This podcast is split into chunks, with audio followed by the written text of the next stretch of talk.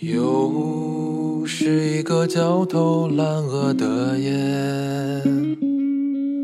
还有许多的问题没有解决。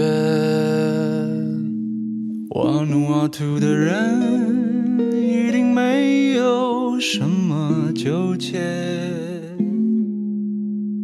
可你却每晚都失眠。第一百零八次的失败，好像已习惯了无奈，一切努力都显得徒劳又苍白。离家已三百六十天，工资条、房租和水电，转眼又到了平安夜。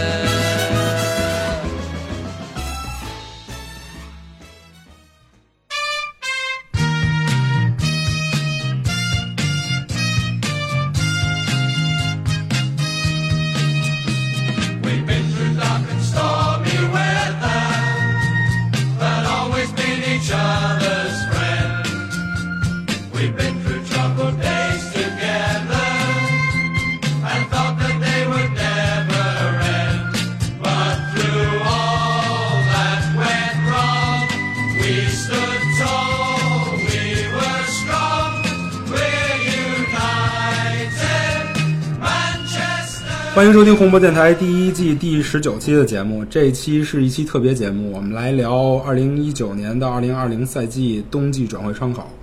我是皮克托，我是张大树。这一期厉害了啊！有两个点需要说的。首先，先隆重介绍我们这儿嘉宾，我们红播电台有史以来的第一个嘉宾 r i s m i n 嗯，欢迎欢迎欢迎！大家好，我是 r i s m i n 先介绍一下自己吧，大概是您是从什么时候开始看球？什么时候以什么契机成为曼联球迷的？呃，其实我看球的年纪比较小，那会儿是北京有线开始播那个体育，那个那个足球，然后但是那会儿其实没有什么印象。真正开始看球的是在零二年世界杯，这个估计跟很多很多各位都都一样啊，国足是都是国足进了世界杯，然后 然后大家可以一起看一看。当时我们学校其实也在那个电视机上播的组织对，学校组织也不算也不算组织，但是到了那个时间，大家很有默契，老师和同学都很有默契，都会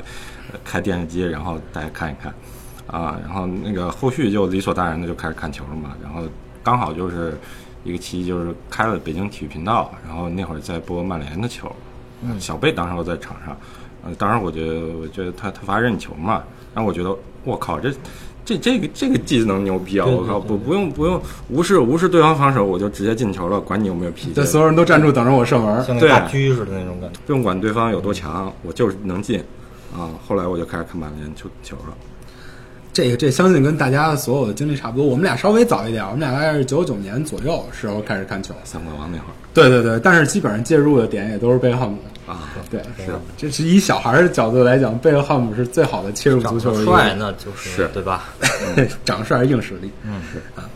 呃，那看球以来最印象最深刻、最值得铭记的一个曼联时刻是什么呀？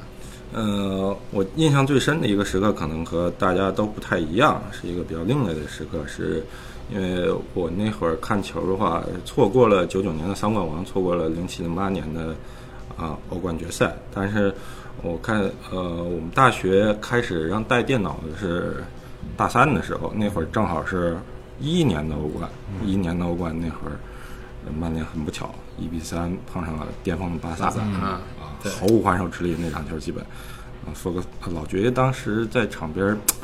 握双手，但是一点办法都没有，真是看他替补席，弗莱彻上，弗莱彻禁赛了，对然后对，弗莱彻禁赛，他他他真的是没有什么其他的办法。这这一次，这次欧冠决赛是让我印象最深的一个曼联的时刻。但是曼联其实，在我的印象里一直都是一个不是一个说绝对的王者或者强者这么一个形象，他应该是一个我不管我身上受了多少伤，我都要去向强者去挑战，凭借我的勇气和我的智慧，对，是我都有一个挑战者，不是一个贵族一。个不屈不挠的挑战者的形象。对对对对对啊。这这这两场球，咱印象挺深。咱俩一块儿咱俩一块儿去，我们俩是当时第一次去后海吧，还是哪儿？不是酒吧里看三里屯儿三里屯酒吧里看的。然后那是 看的是当时以我们的概念对曼联来理解，很少能遇见说决赛当时那个那个年龄段对于这个世界的认知，我就觉得在这种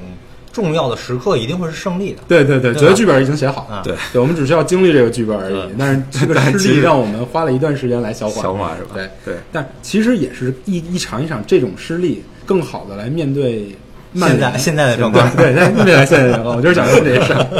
对，所以这个以处于咱们这种年龄层面的球迷来讲，可能现在的状况没有像说可能微博上那么那么激动的大家那么难以消化。对，但是其实当时我觉得，我是觉得，就咱们所经历每一场失利，其实都是日后成长的一个必然的一个精对彩时对刻。对对。啊，可能现在情况不不不太一样了嘛。那你平常看球大概频率是怎么着？每场都能看啊？还是呃，基本一点以前场我都能看，太晚了可能扛不住了，因为年 年纪比较大。对，可能可能年纪大的这帮人组里，就我是无论刮风下雨，只要客观条件允许，必无论几点，三点四点就必必上表看球以。牺牲寿命为代价。对对对，以是 寿命来讲，以 double 牺牲寿命为代价。现在的球来说是，除了曼联球以外，可能还看一些曼联传的一些绯闻对象的球。啊，啊，这就非常的对，这其实也是我们邀请您做这期嘉宾的原因，因为我们通了解您是通过微博，嗯长期以来呃经常看您的微博，就在微博上写的那些长篇文章，嗯，包括这个夏天的时候您写的那个曼联的新援观察，我觉得您对这个球员非常了解，对于曼联现在阵容需要什么球员也非常了解。那您平常是在哪个平台聊球多一点？呃，我在很多 A P P 上都会聊一聊，比如说一些绿色的、红色的、蓝色的、黄色的 A P P 都有，啊，啊，那个红色的这个 A P P 现在把我们聊得很难受，是吧？这几年我们弄得很不开心。阴阴阴哦阴阳怪气儿的那个就是。嗯，是吧？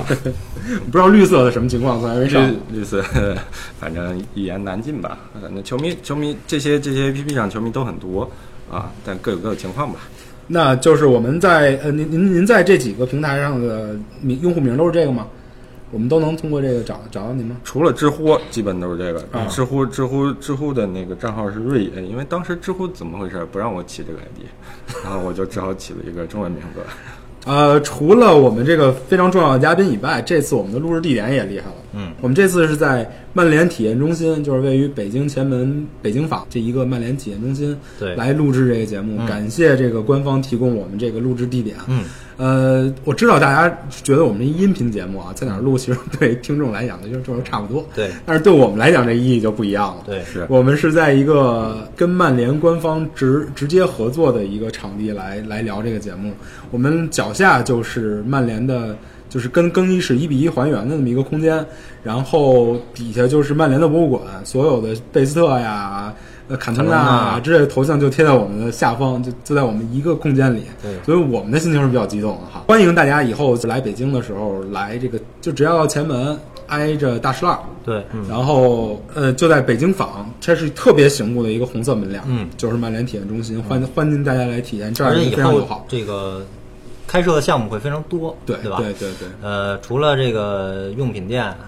还有还有就是他们楼下会有很多空间来做曼联，比如曼联餐厅啊，对和呃就是球迷聊球的空间啊，等等等等。想将来大家一起来看球，可以。对，然后他们他们会在周末或者在某些比赛场次组织一些球迷观赛的活动，嗯嗯也希望大家参加。而且最重要是他们的那个他们的球迷用品商店，嗯里面有一些呃从曼联那边官方过来的直营的产品，就是曼联 logo 不是阿迪的，对是曼联的东西。还有中文的号，对啊，对，中还有中文的字儿印号，哎这这特别厉害。对，行啊，这这期也不恰饭啊，这我们就是纯属于作为曼联球迷对这个这个这个地方非常喜欢。好了，现在咱们言归正传吧。呃，聊，我觉得聊转会得先聊现在球队的状况。咱们在这个时间点不是特别凑巧啊。昨天我们录制的时间，昨就是凌晨刚刚输给了沃特福德，然后再往前一场三比零是赢了一场杯赛，但是再往前又是平了埃弗顿。但是现在就是一个挺好的观察的球队阵容的一个一个时间。我们觉得应该咱们对上半赛季的成绩和打法进行一个梳理。您觉得就是上半赛季曼联的成绩能接受吗？我觉得这个问题分两个方面吧，像我现在其实，在那些那个呃网络社交平台上看见球迷们意见，基本也都是往两头去走。一方面认为，一方面球球迷认为说，就球球员实力就这样，那主帅也就这样，包括俱乐部夏天的投入，其实也只是买了三个人，在离开了三个人，包括老化了、伤病了很多人以后，那么这个成绩其实是在你客观条件的决定下是可以接受的。那么另外一边的人呢，其实认为说这个你是，毕竟你是曼联嘛，曼联嗯你一定要去，不说争冠吧，起码得争个欧冠席位吧。那么你从目标上来说，其实不太符合原来曼联这个俱乐部的一个定位的。对，以曼联来讲，你第八名，现在暂时排第八嘛，第八的这个成绩，怎么从任何角度来讲，肯定也不是一个好的成绩。对，那您呢？我认为这两种观点其实都没有问题，因为从客观条件上说，确实，曼联在这个夏天对于整个赛季的困难是预估不足的。嗯，除了这个有三名球员，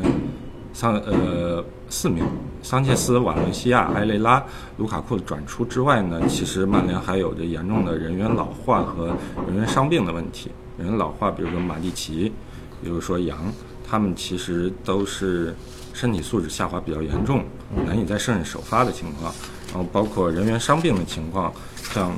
琼斯、罗霍、拜利这三个人加起来，很可能一整个赛季都贡献不了一个正常人的 出勤水平。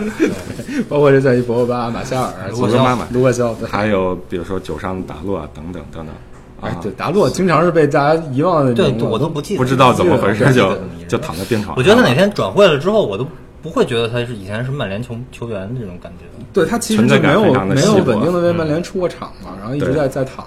对，嗯，所以其实曼联面临的客观条件是非常的、非常艰巨的。这也是我为什么认为说，曼联管理层在这个下窗之后，对于自己的操作非常沾沾自喜。我觉得这实实际上是一种对情况、这种困难情况的预估不足。嗯，那么从客观条件上来说，那你现在阵容这么薄，实力也就这样，那么其实待在这个位置是一个很合理的结果。嗯，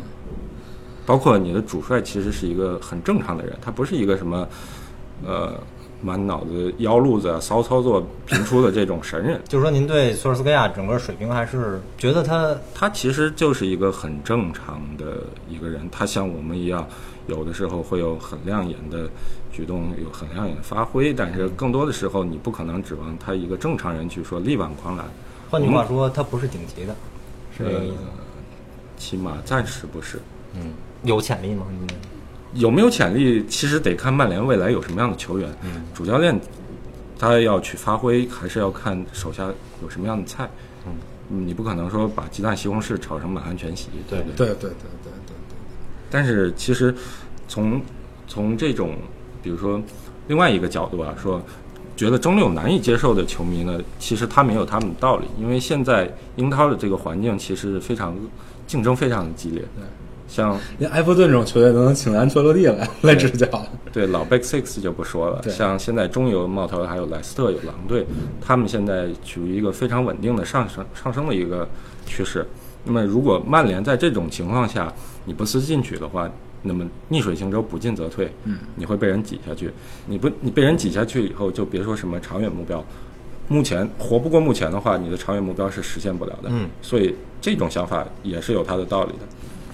那回到就是刚才对索尔斯克亚的能力的讨论来讲，他这赛季很明显、很直接的给了一个四二三幺的战术。您觉得他这个四二三幺的战术是根据我锅里有什么菜，我定制了一个这个四二三幺的打法，还是我根据这个四二三幺的打法再凑这边这盘菜？呃，都有吧。其实从也是分两方面，它的客观条件上，其实就限制了他的一个比较限制了一个他的排兵布阵，因为在下窗这样的一个转会结果，那么导致了曼联现在的阵容，它其实后腰后腰的位置上非常的薄。嗯。那么马蒂奇的老化，其实他很早就看见了。那么马蒂奇老化，埃雷拉出走，费莱尼出走之后，曼联其实没有一个后腰的补进。花了大概五六场时间来把弗雷德练到一个能用的水平。嗯，对，那么，那么你没有一个后腰补进，那么你在后腰位置上的人其实就只剩下了弗雷德和麦克托米内是能用的，这个也是从赛季一开始就决定了。对，那么你的前腰虽然看起来有点多，林加德、佩雷拉，包括马塔，包括预备队的小戈麦斯，但是前腰这么多其实没有什么用处，因为他们又多，但是人又弱。那么打这个四二三幺是否合理？这些人里头，您没提到博格巴，嗯，博格巴是一个比较特殊的一个中场球员，嗯，他可能不太适合在这个四二三幺的架构下，在前面或者后面去起作用，嗯，因为在前面那个前腰的位置上呢，他可以起到另类的作用，但是那就有人得替他在前场去做那些工兵的活儿，嗯，博格巴可以去贡献最后一传和最后一射，嗯，但是在最后一传一射之前的那些工作呢，他可以做一些，但他不可能全都包了，嗯，上个赛季由埃雷拉和林加德两个人合力来完成这个任务。那么我们对于传统的这种十号球员的认知，基本也就是最后一传、最后一射，然后包括你应该在那之前你要出现在你该出现的地方，嗯，完成该出现的完完成你应该贡献的这些传接球，去引导球路。那么上赛季其实是他们几个人组合完成了这个任务。那么这个赛季埃雷拉走了以后，我们看到林加德一个人，佩雷拉一个人，甚至是很多场次的马塔，其实是没有办法完成这样的任务。没错。那呃，从目前的阵容来看，那您就是咱们今咱们因为这期的主要目的肯定是要聊转会嘛。对从目前的这个阵容来看，那您觉得这个阵容现在目前是不是平衡，能达到一个平衡？然后缺主要是缺了什么位置？嗯，曼联目前的阵容，就我们假设说他下半赛季还拿这个四二三幺的这个这个这个战术来打，然后假设说我们曼联的这些在在伤病床上躺着这些大哥们全都回来了，假设博格巴也能要上，博格巴昨天已经上了最好的条件是吧？对。最理想的最理想的状况。必须要让博格巴上。对，最理想的状况，曼联的阵容其实是可以达到一个平衡的，但是这个平衡有多强，嗯、这一点还不好说，因为博格巴其实没有过多的过多时间出现在过这个体系里边，因为我们知道一开始赛季开始的时候是博格巴、麦克托米内出任双高后腰，嗯，结果加上后面一百多公斤重的马奎尔，嗯嗯，导致了后场一堆大个儿扎堆，对，然后踢得非常僵硬。嗯，自从弗雷德，呃，博格巴也是因伤缺阵，那么弗雷德强行这个因硬上缘际会，也不能说是无心插柳吧。有我觉得有点就是因为博格巴受伤了，所以中场必须得把弗雷德蹬上来。嗯不是他不蹬上，也就只能佩雷拉了。嗯，对，也算是也算是凑巧吧，凑出了这么一个中后场平衡。这样，在中后场的话，其实有马奎尔、有麦克托米内的体格，去帮助曼联去封堵这个中后场空间，包括去承担中后场的对抗。那么在有他们体格掩护下呢，弗雷德这种小个子，然后包括其他的一些小个子，像前一段时间闪光过的威廉姆斯，嗯嗯，然后像这个我们说一直勇退的林德洛夫，他们其实就有了在这个传接球端的这种发挥的空间，呃，有了有了这种力量对抗去掩护以后呢，他们能发挥出来。那么中后场其实是一个比较平衡的状态，但是到前场还是那个前腰的问题，就是前场当拉什福德和马夏尔。这两个人其实，在博格巴缺阵的时候，你曼联最大的一个核心的竞争力，他们两个双前锋其实是能够带动曼联整体的一个进攻的。但是在他们身后的那些任务，谁去完成？我们看詹姆斯是可以完成一些折返的任务，包括一些带球冲刺的任务，但是马夏尔过多的回撤参与到这个组织当中，有没有人能从他肩上把这一部分任务挑走一些？嗯，这个决定了最后拉什福德和马夏尔到达门前的时候，能够把多少的组织进攻转化成射门，转化成甚至进球。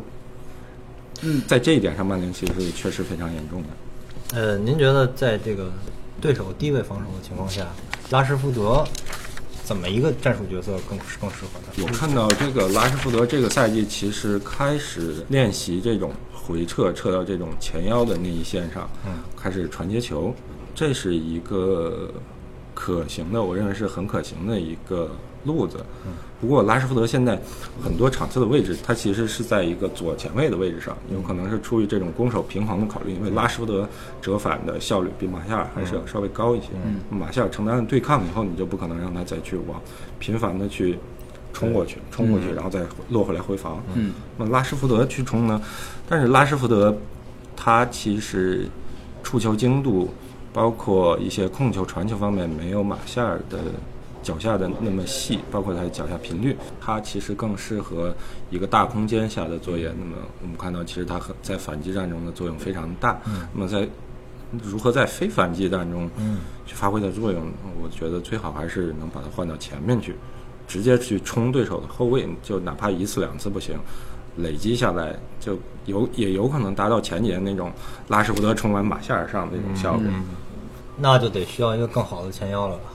对，说到前腰，其实您刚才说那拉什福德，包括拉什福德冲击跟往回接球、衔接中前场，大部分的责任都是应该是前腰应该完成的责任。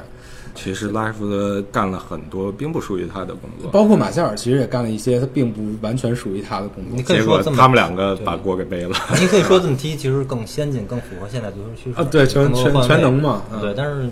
还是有硬伤才逼得咱们必须得这样的，对吧？可是说到前腰位置，咱们可前腰上面人数可不少。人数不少，对，嗯，咱们有俩位置人巨多，一个是前腰，一个是后卫，中后卫是中卫。前腰位置其实也算是各有特点。那么林加德他其实是一个能跑，但是更多的时候他的风格是冲上去去当一个二前锋，这样正好是可以和拉什福德回撤、马夏尔回撤，然后他顶上去，形成一个风格上的互补。但是风格归风格，他的能力上其实是撑不起他的这种风格的。像我们看了很多场林加德冲到最前面去，但是没有用。包括昨天对乌特福德那场比赛，那是一个经典镜头，就是完全阐述了林加德应该怎么踢，以及他为什么踢不好，对对吧？马夏尔一个很好的回撤，把球做给高速插上的林加德，形成一个单刀。以他的速度来讲，我觉得是是可以完成这个任务的，而且以他的个人能力来讲，那并不是一个很难的角度嘛。在曾经，他也是能进这样的球。对，但是昨天那就是他来了一个挑射，他很没信心的来了一个挑射，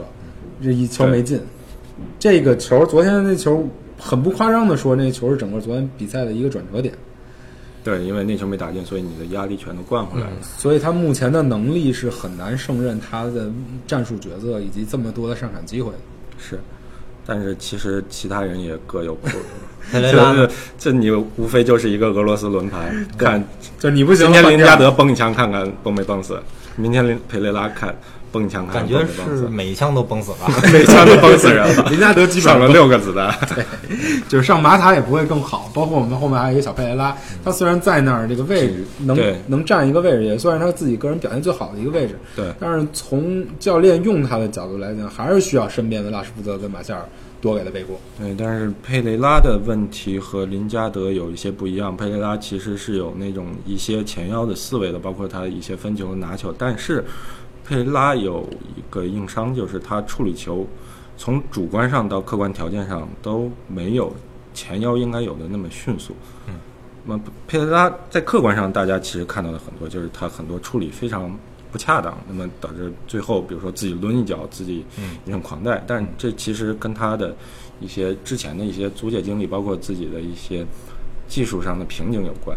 他的租借经历之前是在很多队没有一个固定的一个位置，啊，格拉纳达、瓦伦西亚，格拉纳达、瓦伦西亚，那么，那么在他的技自己的技术技术瓶颈上呢，其实佩拉他的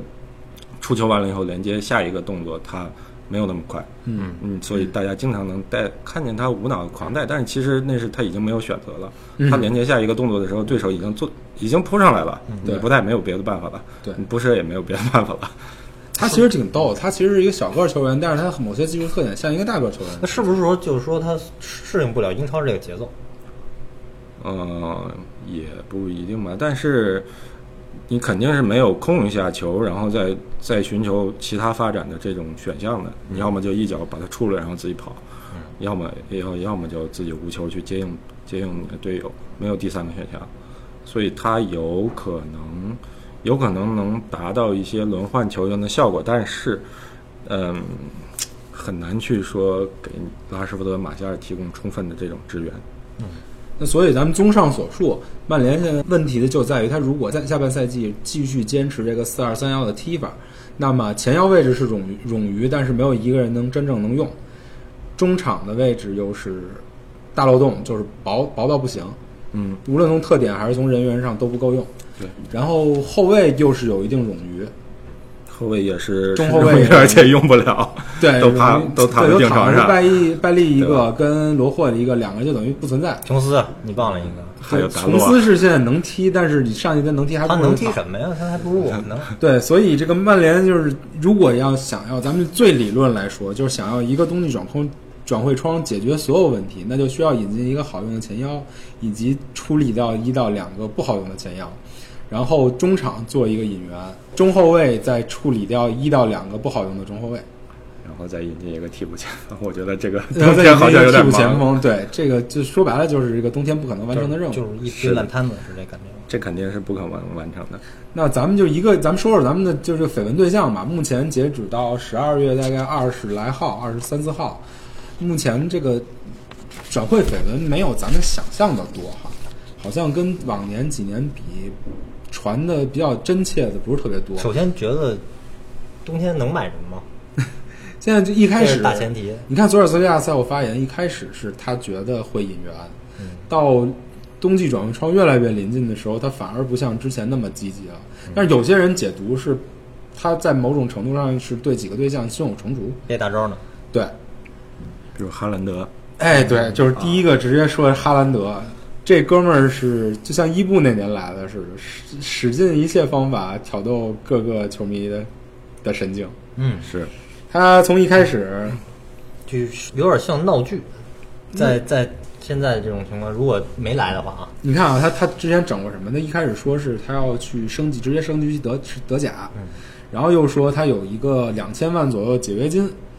这样所以大家都很激动了。之后呢，他又说是索尔斯克亚又飞去奥地利，说要是跟他面谈，这个应该是确认的，好像索尔斯克亚自己都说他自己飞过去了，这个好像是一个真实的消息。好像没否认是吧？对，好像没否认。然后之后那个东西就越来越，大家觉得花花肠子太多了。嗯，你看他放了一组照片，他签曼联球衣，他签了呃那不勒斯球衣，他签了红牛球衣，他签利兹球衣，对，一放放了六七张照片儿，这个就有点儿，就大家脑洞也开得很有点儿大。。其实我觉得有点欲盖弥彰的意思，还有就好像真的有什么事儿，然后前天都说对，前天都说要来了。对，最重要飞机上的前天是挪威一个记者爆出来，他已经往曼曼彻斯特飞机飞过来了。和他爹地一起。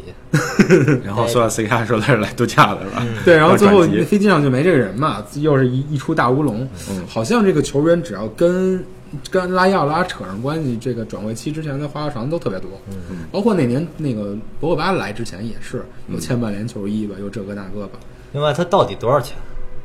不知道。不知道，有一说是他两千万是专属他自己红牛这个集团内部升级的价格，嗯，他对其他的价格大概是六千九百万左右，嗯，还有一说是他虽然是两千万是对所有人，但是拉伊奥拉会对这个对他感兴趣的球队收一大笔佣金，嗯，所以这个都是五百万，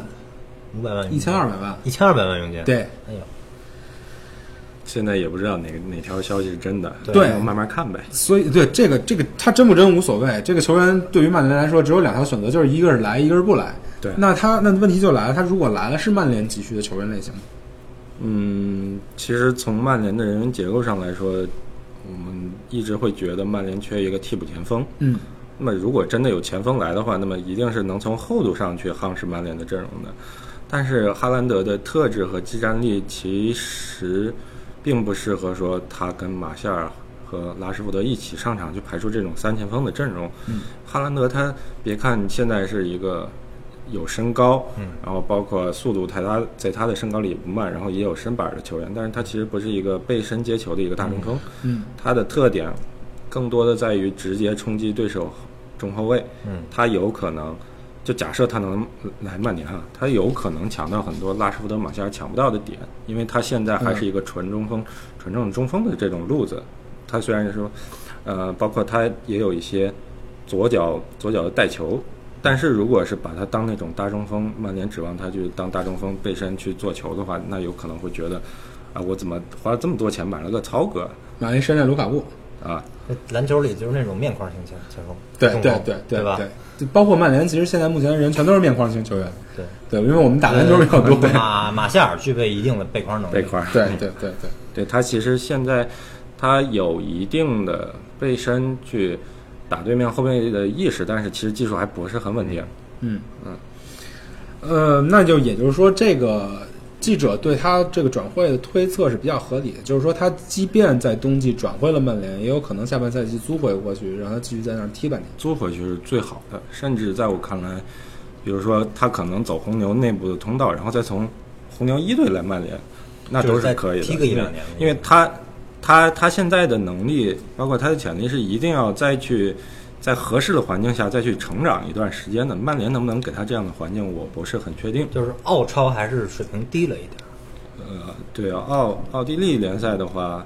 可能会满足不了他的这种升级要求吧。你从集锦也能看出来，基本上就是升推嘛。嗯，升推。对，其实我现在比较怕第一级联赛这种升推型球员，看不见看不见他的缺点。看集锦里没有什么，就是对方没有什么密集防守、低位防守之类的，全都是大散。你看他无论是速度能碾压对手，射门能力碾压对手，他有时候连体格都完全一撞把人撞飞，所以可能是这个这个这个联赛级别已经完全没法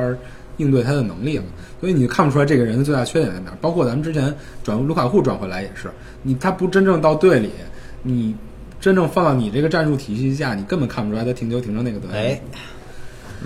呃，所以归根结底，无论是这哥们儿来还是不来，都没法解决曼联现在当务之急的这个问题，对吧？嗯，他长远来看其实是值得投资的，就是有培养空间。有培养的空间。但是你短期内的话，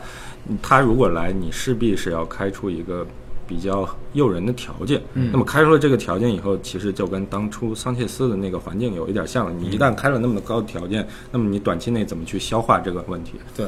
你是给他主力呢，还是说让他租回去继续踢？那么短期内你得想一个办法去消化。这肯定不是一笔小钱。肯定不是小钱，他的他的工资肯定就少不了。对于改善咱们目前的状况，有没有又没有一个直接立竿见影一个作用。似乎好像不是一笔明智的投资啊。但是我还是这个感觉，就是他这种级别，他这种潜力的球员，我就属于就是你现在能超来，赶紧超来，咱们会一一步说，那无论咱们自己的立场是怎么样，你说咱们听着，你把阵容加强、加强、加强，你就算换了教练，这教练也能得到这个阵容的反馈。对，不是你当时买桑切斯也觉得是在加强呢？我并不觉得，当时就不觉得。哈兰德比他年轻一些嘛，对，而且起码而且他其实是在这个曼联这个前锋的位置上，如果说能够消化掉他的这种管理问题的话，他可以和拉什福德、马夏尔去轮换。嗯嗯如果如果能这样，那当然是就是最美滋滋的情况。啊，从现今足球环境来讲，这样比较够呛。咱们那所以就不还不是一个第一选择，对吧？女人的第一选择，理想当中状态。嗯，如果是从技战力角度讲的话，包括结合管理问题，那可能你签一个替补前锋这种类型，稍年纪稍微大一些、有经验的带一带是比较好的。但是曼联目前这种转会策略呢，它又是焦距于年轻化，呃，包括要为未来长远去做规划的。那么如果加上这一点的话，那么可能哈兰德，如果你能消化掉这个他短期内带来的管理问题的话，那他可能是还是比较合适吧。是其实说到替补前锋，咱们现在连个人选都没有。那曼朱基奇现在要签约沙特了啊，对，要是当年伊布在的时候把哈兰德签来就好了。啊，对，那就那就那就更难排了。前面的马夏尔、拉什福德怎么办啊？伊布伊布真的是他他自己要自己觉得自己不匹配那个水平要走的嘛。所以我觉得，其实要是咱们想要加强曼联，在一个通过一个冬窗期，通过一两笔引援加强曼联的实实力，最直观的位置其实就应该是前腰，对吧？因为这上上半赛季这个前腰的位置实在是让大家已经头疼的够够的，所以这个前腰位置上面最直接的人选就是埃里克森。埃里克森已经确定不会跟热刺再续约了，基本上确定。东窗如果要是列为想要拿埃里克森再换点钱的话，其实曼联是具备可操纵空间的。嗯，呃，埃里克森是不是四二三幺这个体系里头前腰位上的一个比较合适的选手？埃里克森呢，其实他相比于林加德和佩雷拉来说，他在传球方面，包括传射方面的一些能力，其实是非常过硬的。但是，他其实没有这种对抗下处理球的能力，他需要对好队友去承担压力。嗯，这个刚好可以对上，比如说目前博格巴包括博格巴、包括拉什福德、包括马夏尔，夏尔他们其实是能给身后的前腰去撑出这个空间，去承担一部分的压力的。那么这个前腰一定要能非常好的反哺这些撑住压力的这些队友。那么埃里克森的传球其实可以提高一些曼联组织效率的。但是我们要看到一个问题，就是只要是一个顶级联赛传射比较好，然后愿意为其他其他球员去做奉献的这种前腰，一定一定就比林加德和佩雷拉强。我们我们我们怎么选呢？在这种非常同意。包括另外一个绯闻对象麦迪逊，嗯麦迪逊他其实不是一个纯粹的前腰球员，他是一个介于中前卫和前腰之间的一个角色。他有点像最开始那个斯科尔斯，就是后插上行的一个前腰。呃，他还更多的有的时候，我记得这赛季打曼联的时候，他是回撤到中前卫的位置上出球的。啊对当前腰这块就是受到限制的时候，对，是的，在莱斯特城，它的体系是一个四幺四幺的一个体系。那么它其实后面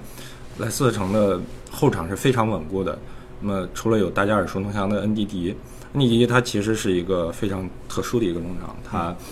非常能抢，但是他出球方面经常脑子会短路。嗯，那么莱斯特城其实有包括。蒂莱曼斯回撤去帮助他，包括有两个出球中卫去帮助他。嗯，左边的边后卫、右边的边后卫都能带球，右边的边后卫甚至比恩迪迪还能抢。嗯，那么这么一个稳固的下盘之后，上面拖住这个拖住这个麦迪逊。那么麦迪逊其实在这个由守转攻的方面的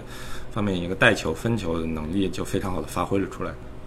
嗯，他的底盘坚固的情况下，麦迪逊是可以发挥的，包括。啊，包括在有人帮助的情况，前面麦迪逊前面他有瓦尔迪，嗯，而且莱斯特城今年还买了另外一个边锋艾约泽佩雷斯，他本队原来就有巴恩斯和格雷，嗯，那么麦迪逊在莱斯特城的环境其实很不错的。那也就是说，把麦迪逊拿到曼联这个中路缺乏对抗、缺乏能给他撑起这个这个这个这个空间的球员以后，他效果肯定不会再像在莱斯特城那么好。呃，在反击端呢，曼联现在反击其实踢得非常好的。那么，如果是麦迪逊去出任这个反击端的前腰的话，肯定会比林加德和佩雷拉强。嗯，但是阵地战的作用就不太好说了，因为曼联现在阵地战踢得一团乱，你不可能指望一个前腰过来，而且不是那种传球型、传球组织型的这种。这种球员，麦迪逊更多的有那种突击，有那种最后一传、最后一射的味道。这个阵地战到底该不该用四二三幺？这是一个比较比较深刻、比较难难以那什么的问题。不用，关键是不用，我们也没有看到目前。对，现在其实咱们就是需要继承这个事实，现在就是用四二三幺，你就只能顺着顺着四二三幺这个思路往下往下引那援。就找呗，那你找个前腰。但是麦迪逊和埃里克森好像都不是很想来曼联，给大家泼个冷水。对，埃里克森是他一心想要去皇马，他如果再忍半年就可以免费去皇马，那难皇马肯定会要。皇马现在是就跟买他跟买博格巴有点像，就是你让我出大钱我不愿意，嗯，但是你要免费来或者低价过来，我肯我肯定挺高兴。麦迪逊是真是在莱斯特城顺风顺水，人联联赛排名第二，凭什么来曼联？看你这套想不，出这个理由。对，人人家马上续约了嘛。那您理想当中有没有合适的前腰人选？我就不考虑的维拉那哥们儿，我觉得也不一定非要设置这么一个前腰。嗯现在如果说小麦和弗雷德能够撑起后场的话，那么我们不妨把博格巴像上赛季踢四三三一样推上去。嗯，那么在右边，呃，加上这个马夏尔和拉什福德这个赛季正在练的这种回撤接应的能力，啊，然后在部分场次让小麦和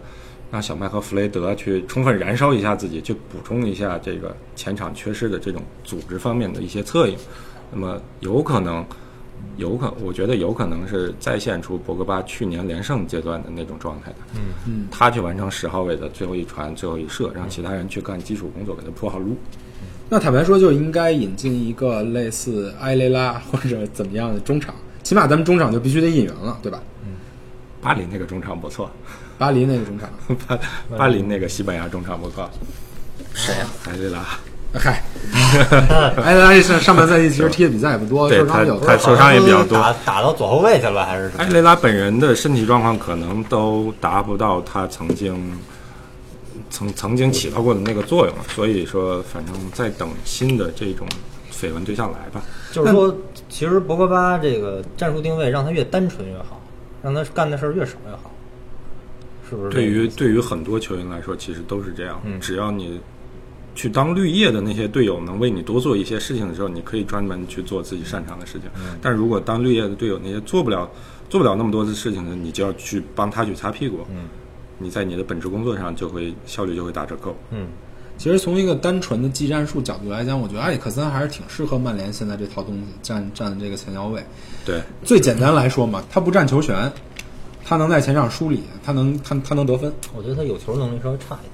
他有球能力确实差，但是你球如果博格巴在身边，马夏尔在身边，他球不在他脚底下。他其实不用承担那么多压力。而且包括定定位球进攻，其实咱们说上赛季上半赛季踢那么惨，很多时候就是你对弱队的时候，你打不开攻坚战，你在定位球的设计上没有，但是其实你呢在看设计是多少有的，但是你。传球脚法实在是太有问题了。杨教授啊，包括佩雷拉，这个任意球效率都很低。拉什福德他无论在任前场任何一个角度拿到任意球，他都会射门。昨天都快到底角了吧，哥们儿直接来一脚。是那个任意球嘛？对，呃，但是我就最担心的就是，如果你能花个两三千万说服列维，这说服列维我觉得不难，零跟两三千万他肯定会做出自己最好的选择。来挖到埃里克森的话，我觉得我我现在最担心的不是他能不能踢球，他能会不会像像桑切斯一样，把整个这个、哎这个球队的球队的这个气氛都搞得非常乱，因为他并不是一个。必须要开大合同才能来，因为呢，对，一是我要大合同，二是我要出场时间，三我甚至需要战术倾斜。对所以埃里克森，我现在最大的担心并不是说操作难度有多大，其实坦白说，咱们这份引援名单里，埃里克森可能操作难度算比较小的，但是我就怕他到了曼联之后，像桑切斯一样起一个反向鲶鱼效应。别忘了，桑切斯合同现在还没有处理掉。处理不了了，可能。其实埃里克森这个问题，有一部分像桑切斯的那种当时的那种情况，有一部分也不像。像的那部分呢，是他一定会去，因为他马上就要自由身离队了，他一定会要求一个高薪。那么高薪以此以高薪为代价的话，一定会裹挟一定的出场的顺位。那么他在他这样会导致他在管理上就变成一个难题。那么包括埃里克森的竞技状态上，他本本赛季的登场时间其实不是很稳定。那么竞技状态你是未知的，这个对应到当时桑桑切斯身上也有这一点。然后包括你这个可能的高薪，你可能和未来这种你想你想去瘦身，你想去年轻化的这种整个长远的规划，可能会有一些会产生一些难题。这是像的那一部分。那么不像的那一部分呢？因为桑切斯当时他是一个定引进来的定位，他是一个左路球员。那么当时在曼联左路，拉什福德、马克夏尔是良性竞争的。对那么桑切斯的到来就直接打破了这种良性竞争的环境。就你屁股一坐过来，你已经是一个问题了。不不，不管你自己本人有没有问题，你的屁股坐哪儿决定你有没有问题。现在也是讲前腰位，无论你就是买什么人，都会造成一个同样一个冗余的问题。对就是我虽然后面有一堆就有一堆各种各样不好使的人，能力一般的人，但是这个人总的数量是太多了。。对，对，现在马塔其实已经混不到太多的出场次、出场出场时间了。我觉得他的这个状态跟这个这个整个人的那个状态也并不是很满意的一个情况。对，其实，呃，如果对应到埃里克森的问题上呢，那么其实你在前腰位置上，虽然人多吧，但是我是觉得说，你只要还还是刚才那个观点，你只要挖了一个正常人，一定 一定比利扎德和佩雷拉更好。但是你你挖了这个正常人，你要付出多大的代价，然后包括符不符合你长远的规划，这个是要另外考虑的问题。嗯，那就是往后再说说中场。我觉得这个曼联现在目前为止，这个进攻小组的人还算是曼联整个队队形里比较强的一个点，啊或者起码说是有特点的一个点。说实话，中场我也比较满意了。现在弗雷德和麦克托米奈，弗雷德麦麦克托米奈这两场表现得非常非常灾难，呃，你没有轮换，这么一场一场踢下来真的很累。所以我觉得中场引进一个人应该是一个比较合理的思路吧。嗯，对，包括能和他们产生良性竞争，甚至是在某些场次下去，比如说，包括你未来的长远长远规划上，你有可能去升级这两个位置。这两个人其实组合起来效果不错，但是这这这些场比赛的发挥呢，有一些这种就前场打不进去，因此压力倒回来落回来的时候，那么你后面这些人的原本的一些存在的一些缺陷是一定会暴露出来的。像弗雷德的话，他是他个子非常矮，嗯然后他的力量非常薄弱。对那么像麦克托米内，他是个头又非常高他的重心调整有问题，他的速率有问题。所以会导致他很多包括传控的方面出现不稳定的情况。嗯，那么你新引进的这个人是什么定位？我觉得这个很重要。这个这个人是升级弗雷德，还是升级麦克托米内，还是说做一个他们的轮换？嗯，还是说我单独就要一个非常强的人？我不管他们两个是原来是一个什么逻辑，我就要一个非常强的中场。这个可能决定你的这个中场的引援方向。就是说，这俩人现在虽然效果不错，但是都不是顶级的。对，呃，我搜了一下这个相关的新闻啊，其实关于曼联在中场引援的新闻就相当少，而且相当陈旧。名字也不是特别多。最近比较比较炒了一两个新闻的萨沃尔，嗯，我觉得不可能。萨沃尔，我听我几年前听他跟科克和马竞续约的时候，看到那个合同长度给我吓了一跳，两个人好像都是十年。十年最后一看，具体的那个条款是五加五，五年完了以后再出发一个五年。对不违反那个国际足联那什么？这个我也不太确定，我当时觉得很奇怪，怎么还能有这种操作，直接签到退役？就是给了一个终身合同似的。嗯，嗯就是说萨乌尔就算他想来，这个操作难度也非常大。除非马竞想卖。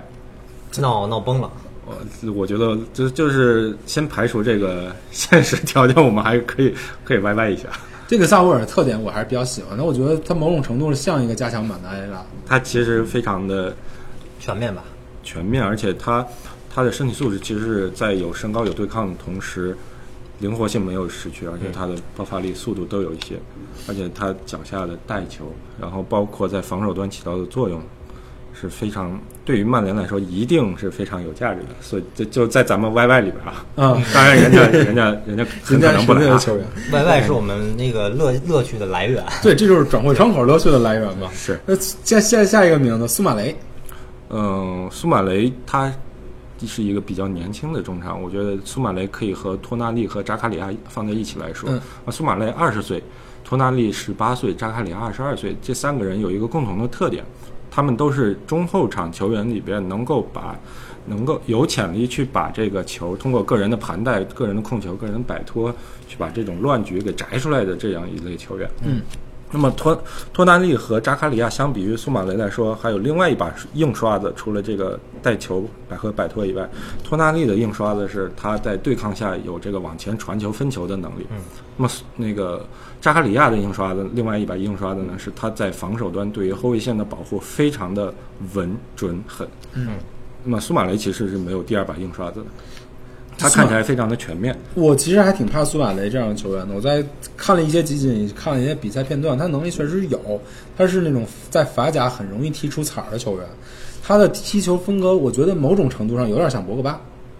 都是一个大高个儿球员，脚底下有点活儿，对对对，他拿球有一些柔韧性，有一些过人，有一些传球。对，所以坦白说，他如果要是来的话，他是不可能跟博格巴兼容在一起的。得看他替换的是后面的弗雷德还是小麦克，是吧？如果那你的意思是说，如果要是他替的是小麦克的话，还可以。如果是小麦克的话，那其实就不至于出现这种高个儿扎堆的这种情况，嗯还是有弗雷德这个这个人去补充这个灵活性。但是我们要升级的是小麦克还是弗雷德，我觉得可能各位心里都不会有个底吧。对，没没错。该升级谁呢？或者说，或者说，就抛开这两个人，我就要一个强的。还是刚才那个定位的问题，就是说我们到底想要一个什么样的？是目前的结构，小麦克和马奎尔组成这种力量对抗的这种结构，我满意了，我去升级补丁，还是说这种结构我不满意，我要把这个结构的这个龙骨再升级一遍呢？所以在中场引援上其实困难比较大。呃，就无论你你捋你哪怕搞你捋清了这个，你哪怕捋清了这个逻辑，你其实买的人人选都不多。难点在对于索尔斯克亚能不能捋清这个逻辑。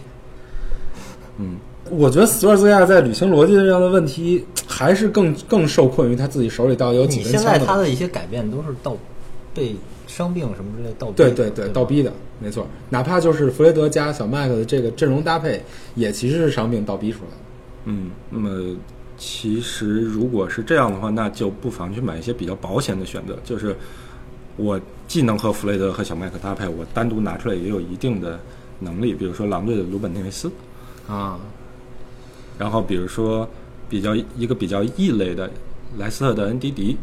他可以去解放防守端的人上去。嗯，，NDD 我就一直觉得很奇怪，我觉得他这种类型是很多球队需要的类型，需需要吗？我觉得他的这种类型已经是上个时代的是一个落后的一个一个打法。因为他的很多传球不过脑子，所以你一定要搭一个后腰去帮助他去出球。但是他能扫，非常的单调。但是他他能扫但是他能解放人上去。对对啊，你其实你像他，如果 NDD 现在在阿森纳，阿森纳中场就不会那么窘迫。他如果在曼联，其实曼联的中场也会好很多。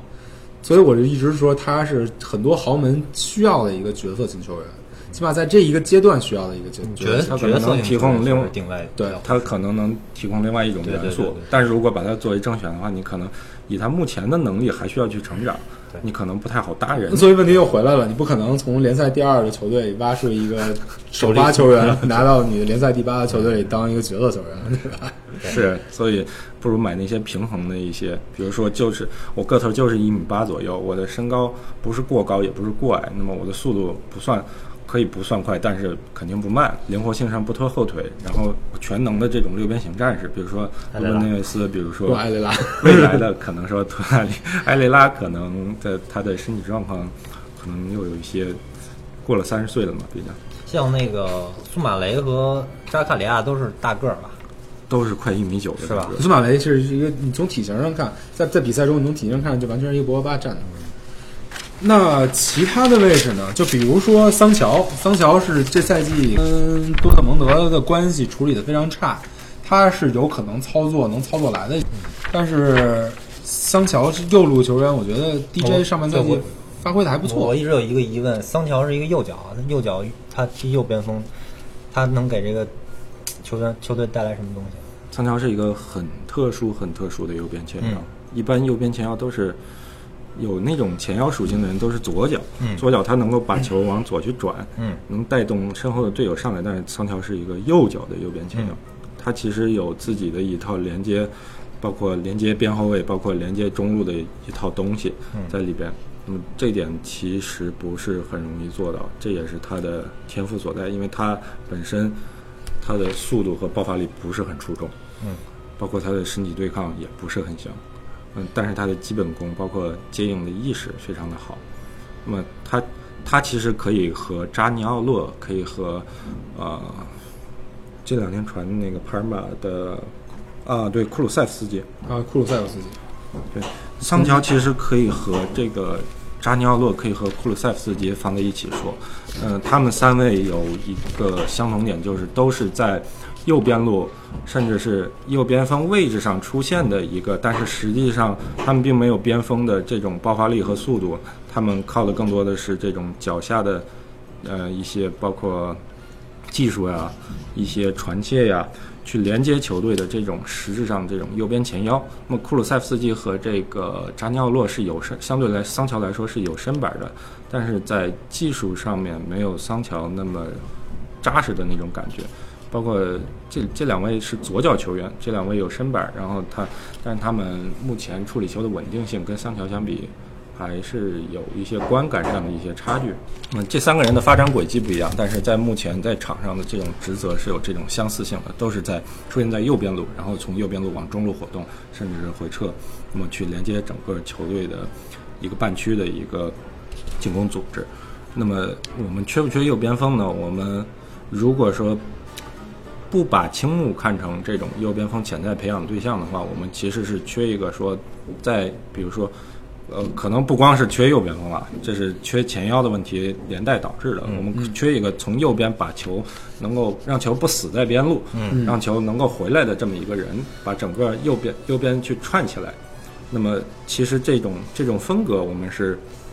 比较缺的，不能不可能说我靠一个 DJ 靠一个万比萨卡把整个赛季给打下来，我风格一概一概不换，嗯，也不可能指望说我一千五百万 DJ 我又要他冲又要他回防，我还要他去练这种前腰的这种功能，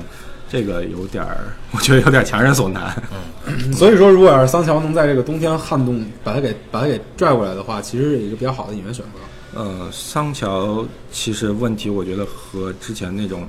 管理问题是有点像的，和哈兰德的管理问题有点像的。你要撬动桑乔，一定会有一个非常非常高的代价，代价。你付出了这个代价之后，你怎么去管理它？包括你付出完这个代价之后，你比如说给他开一亿的转会费，给他开二十万的周薪，那么就会裹挟着他在场上不得不去做那些最后一传、最后一射，一定要去做那些出彩的事情，而不去做那些本来可能需要的那种给博博格博格巴、给马夏尔、给拉什福德做铺垫的那种基础的工作。这是一个潜在的问题。所以越聊吧，我觉得这个这个 冬季转会窗口这个这个实际情况越灰暗。但是那从您的角度来讲，这个冬季转会窗口到底会不会真正实际上有引援发生呢？我觉得哈兰德这笔引援是比较可能发生的，因为存在的这个租回租回去再练半个赛季甚至更多的时间的这种操作。那么如果能谈下来这笔转会，应该应该也可以说我再租回去半个赛季，这这也算是比较不错的一个选择。那也就是说，就算你做了一个大笔引援，把哈兰德拿到了曼联，但是也不会对曼联下半赛季这个阵容实没产生什么影响有任何影响。因为咱们目前看的这些绯闻对象，基本都是那种，就是我想长期、长期去符合年轻化舰队策略，长期去培养，包括要长期出成绩的这种绯闻对象。那么其实没有这种，这种比如说像布罗佐维奇，嗯，像多特蒙德的德莱尼这种，这种年龄稍微偏大一点，但是技战力绝对没有问题的这种中生代球员。对，其实埃姆雷詹其实也合适啊，他他要走人，他自己本身想走。除了这哥们儿曾经是利物浦球迷以球球员以球外，员以外，啊，这个就是最大的问题，是吧？我估计以索尔斯克亚现在的执教风格跟管理风格，不太会动利物浦前球员。这个不太清楚，反正之前传出过一段绯闻，后来就没有，没有没有他的信儿了。那好，那这这咱们现在这么说，一人说一个，就如果给你钱，最理想化的情况下，不是也不能说是纯理想化情况下，在具备可操作的可能性的前提下，你会怎么买人？鲁本内维斯，因为这个赛季弗雷德和小麦都算有一些踢出来的这种感觉，那么我肯定需要补充一个非常平衡的这种中场，就是我没有什么，我可能说没有什么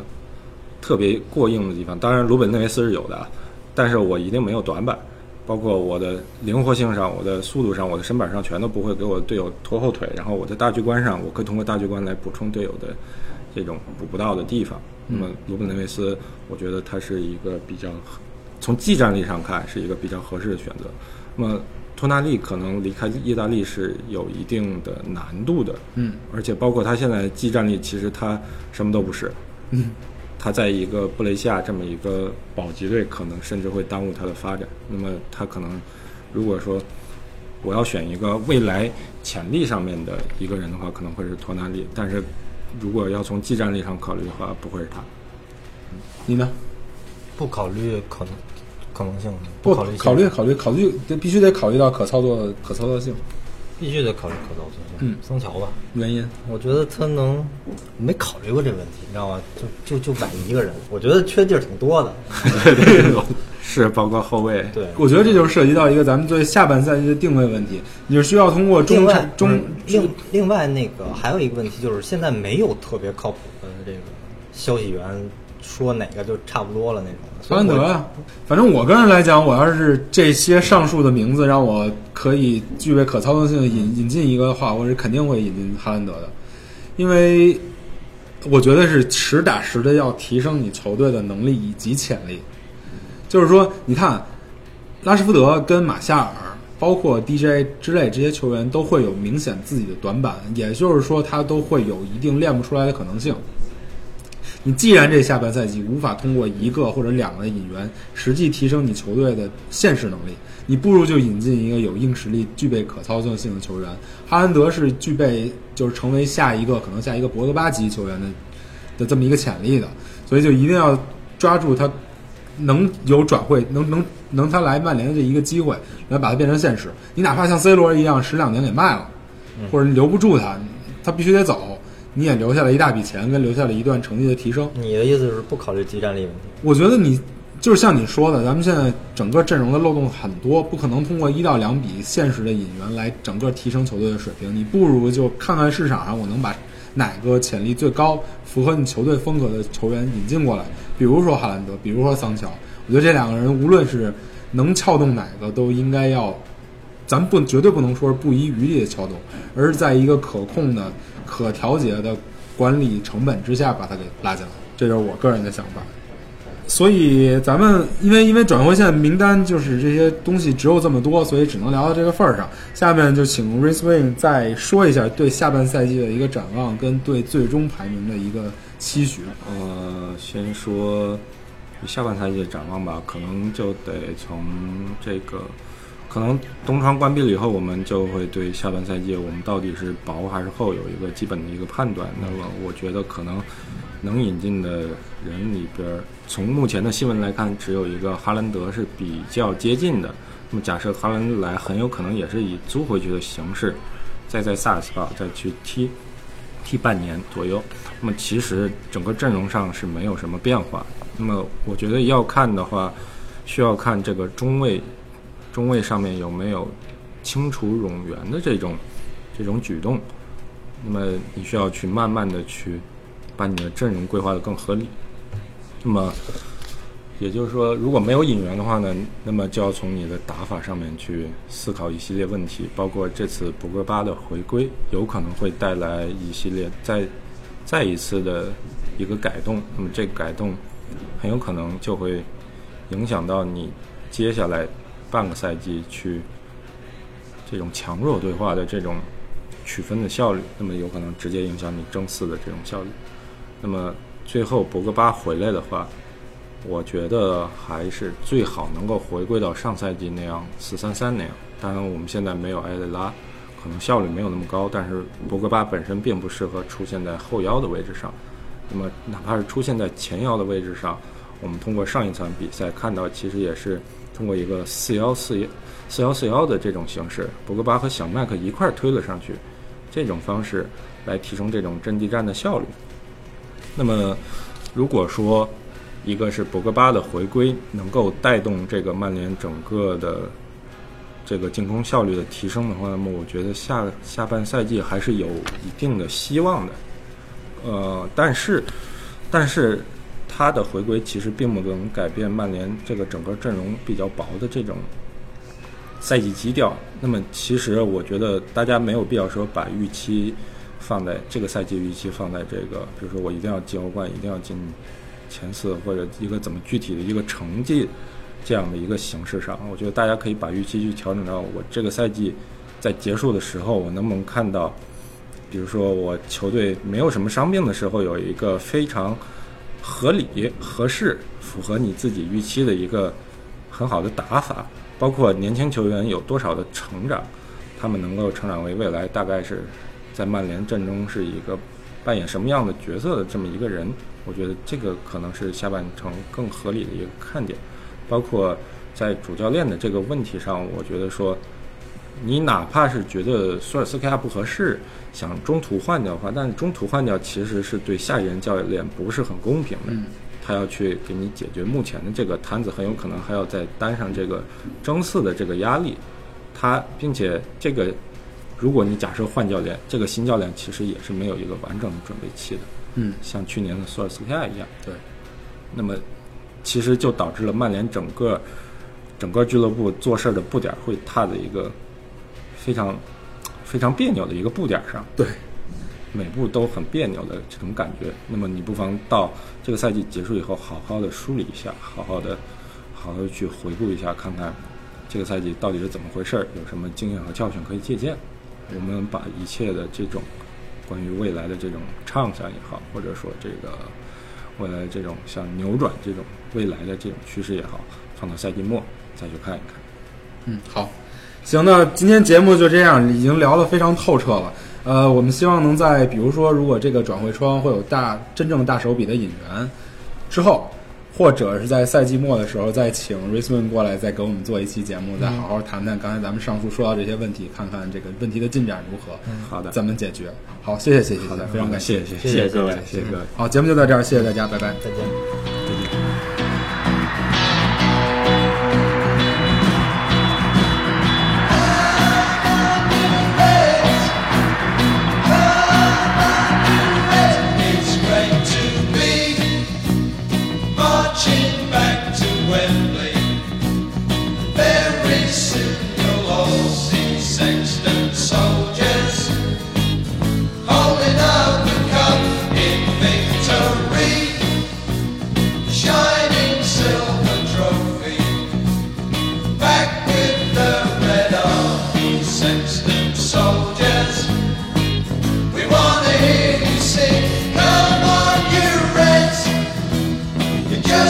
umbrella.